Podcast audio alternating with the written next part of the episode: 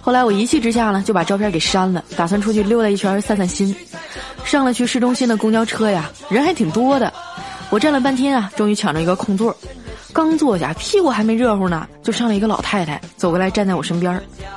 我心里虽然挺不情愿的，但还是站了起来给老太太让座。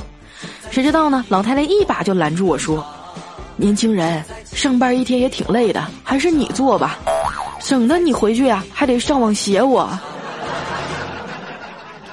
说的我老脸一红啊！小的时候为了作文得高分呢，一年扶了老太太八百多回啊。让座什么的就更不用说了，真的是太羞愧了。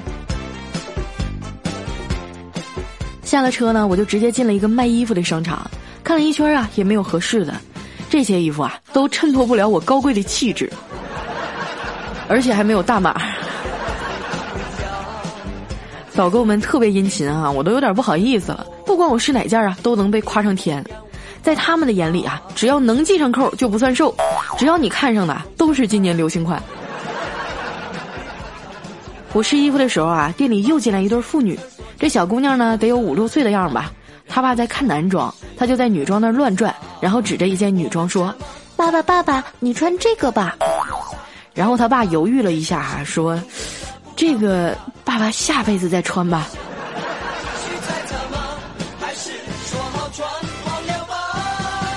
试了一圈呢，有个外套挺不错的。我问导购啊，说这件衣服多少钱呀？他说：“这个打完折八百九十九。”我听完深吸了一口气呀，气沉丹田、铿锵有力地说：“八十卖不卖？”那导购直接就懵了，过了好一会儿才说道：“你缺不缺德呀你？”